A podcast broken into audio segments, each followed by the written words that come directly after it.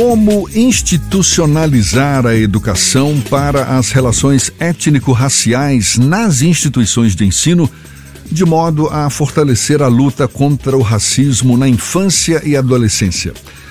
Pois foi exatamente pensando nisso que a Defensoria Pública da Bahia decidiu lançar, e o lançamento está marcado para esta segunda-feira, o selo Escola Antirracista.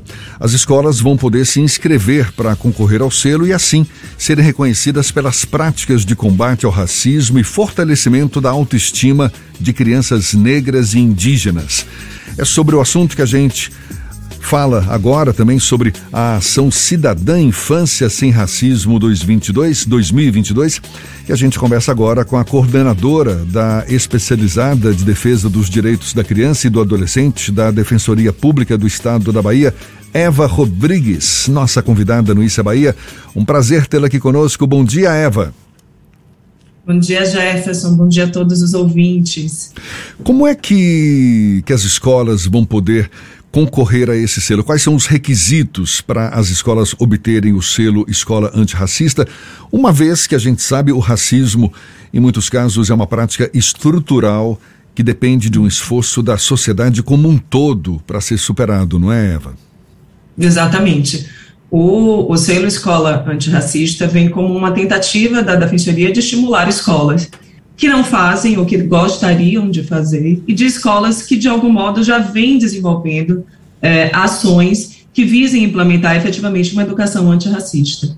O edital, Jefferson, prevê algumas categorias de selo. A gente tem um selo que é o selo compromisso, que é o primeiro selo da categoria geral. É um selo que a escola interessada deve apresentar um plano de trabalho que cumpra pelo menos 50% dos requisitos que foram previstos no regulamento. Tem também o selo compromisso, que são escolas que já cumprem pelo menos 70, compromisso não, desculpa, tem o selo é, compromisso, que foi o que eu falei, tem o selo reconhecimento, que são as escolas que cumprem pelo menos 70% dos requisitos previstos no selo, o selo excelência, que são das escolas que cumprem 90% dos requisitos previstos no selo. Você perguntou sobre os requisitos. Os requisitos foram distribuídos em cinco eixos para as escolas públicas. É bom que se diga que este selo é direcionado tanto para escolas públicas quanto para escolas privadas de ensino infantil e fundamental 1.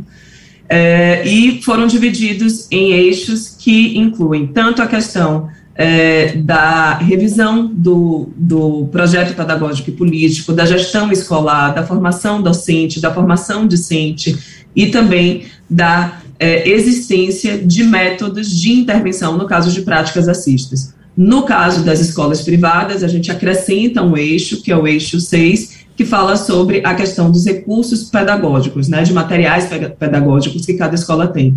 O edital, ele esmiuça cada eixo e traz cada requisito, são mais de 50 requisitos é, para as escolas públicas, um pouco mais para as escolas privadas, e a, a ideia é que é, são requisitos, Jefferson, que inclusive não são de difíceis, de difíceis cumprimentos, são requisitos que prevê, por exemplo, a realização do censo escolar é, de raça e cor realizado para os professores quanto para os alunos, é, que questiona a existência na escola de materiais, de brinquedos, de CDs, de jogos, de brincadeiras, que pautem positivamente a identidade da criança, da, da criança negra, é, fala também sobre a questão da formação docente, porque consideramos indispensável a formação continuada né, de professores na construção de uma educação antirracista. Então, é, o, o, regulamento foi pensado também como uma forma de é, possibilitar a estas escolas que não saibam como fazer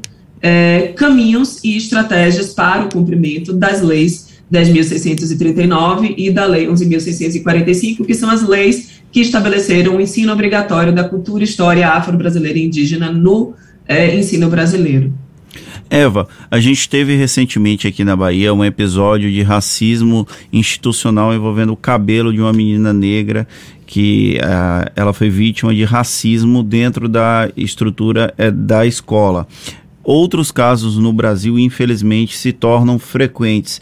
É possível que haja o apoio, por exemplo, da Defensoria Pública em situações como essa, porque estudantes de escolas públicas normalmente não têm acesso a questões do direito delas. Como procurar, já que vocês estão nessa campanha de combate ao racismo institucional dentro das escolas, mas existem casos que infelizmente ainda fazem parte do cotidiano. Como agir em situações assim? Bom dia, Fernando. É, veja, o que aconteceu em São Sebastião do Passé, é, a, a, a, adolescente né, é representada por um advogado, mas a Defensoria Pública, compreendendo que se trata de uma ação que ultrapassa a esfera individual e que atingiu todo o patrimônio moral da população negra, a Defensoria atuou por intermédio do Grupo de Trabalho de Igualdade Racial. É, infelizmente, nós só podemos atuar nas localidades, nos municípios onde existe defensoria pública instalada. Falo do ponto de vista individual, para que a gente possa defender os interesses da vítima, né, da pessoa, da criança, do adolescente que tenha sido vítima de injúria racial ou de racismo. É, aqui em Salvador e nas comarcas onde tem a defensoria pública instalada, a pessoa deve buscar, pode buscar a defensoria pública para que receba todas as orientações, desde a necessidade, por exemplo, quando se tratar é, de ofensa veiculada em grupos de WhatsApp, o que tem sido muito comum. Né? A gente tem se deparado com situações é, de ofensas no, no ambiente virtual, é, a orientação sobre o registro dessas conversas, sobre o registro do boletim de ocorrência, sobre a necessidade de se buscar testemunhas em relação ao fato, é, são ações que podem ser adotadas pela Defensoria é, numa perspectiva é, de prevenção do fato, porque isso é importante que a gente é, pense na prevenção, numa perspectiva também de uma demanda indenizatória, lembrando que nos casos de racismo, uma vez configurado, a ação penal é de competência do Ministério Público e no caso de injúria racial é uma ação que depende da representação da vítima para que seja ajuizada pelo Ministério Público. Essa... Mas é, tem sido cada vez mais comum, Fernando, desculpa, é porque eu lembrei que em novembro, né, 20 de novembro do ano passado, a gente teve o episódio da Escola Vitória Régia, da professora de História, em relação ao livro da Conceição Macedo, né, Olhos d'Água. Recentemente também nos deparamos com outra situação aqui, é, numa escola, que envolvia o livro do Jefferson Tenório, O Avesso da Pele. Então, são casos que não são raros e que, infelizmente, têm chegado cada vez mais na Defensoria Pública. Essa ação promovida pela Defensoria Pública, ela também busca diálogos com instituições como o próprio Ministério Público, que também tem um papel importante nessa questão. E aí eu vou emendar se existe a perspectiva, por exemplo, de uma parceria também com as secretarias estaduais de educação, no caso, Secretaria Estadual de Educação, mas as secretarias municipais daqui da Bahia, porque é um processo de conscientização, de virada de chave, digamos assim, da nossa própria estrutura social. E não é algo que é da noite para o dia, é um processo que infelizmente demora mais tempo do que nós gostaríamos. Há Sim. essa ação articulada com essas instituições, Eva? Perfeito. A gente compreende que, que é um processo que provavelmente nós colheremos os frutos nas seguintes, né, nas futuras gerações.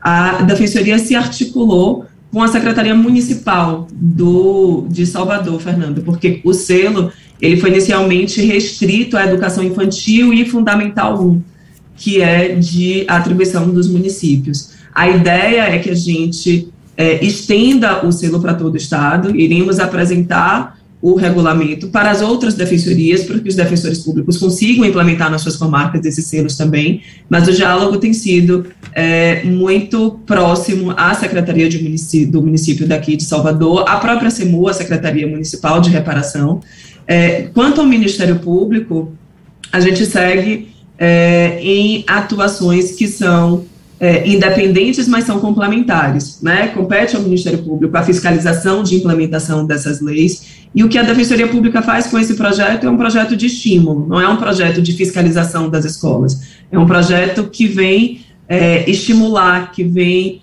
é, movimentar mesmo né, essas escolas para que busquem é, o cumprimento do que consta na lei.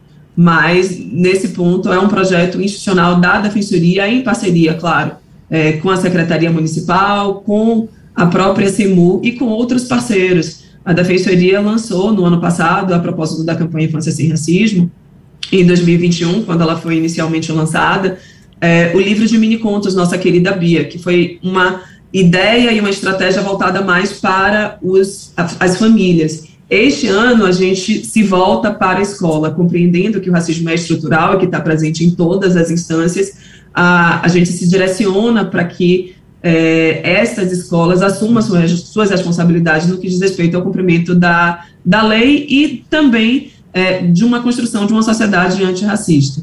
Então, foi esta a ideia. É um projeto piloto, é, estamos muito felizes, o edital saiu hoje com os requisitos, lá consta o formulário para que as escolas possam é, se inscrever. É, já me adiantei aqui, mas as inscrições vão até o dia 10 de junho, e esperamos contar, sim, com gratas surpresas em relação às escolas, porque temos visto, desde que iniciamos a campanha, é, notícias de escolas que vêm desenvolvendo projetos muito importantes no que diz respeito à, à construção de uma educação antirracista.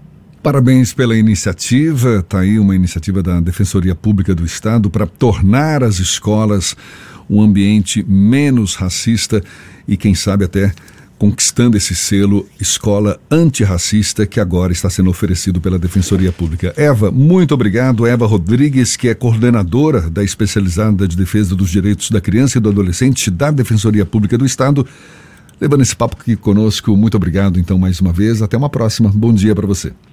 Eu agradeço, Jefferson, agradeço, Fernando, a oportunidade. Bom dia a todas as pessoas. Agora, 17 minutos para as 9 na tarde FM.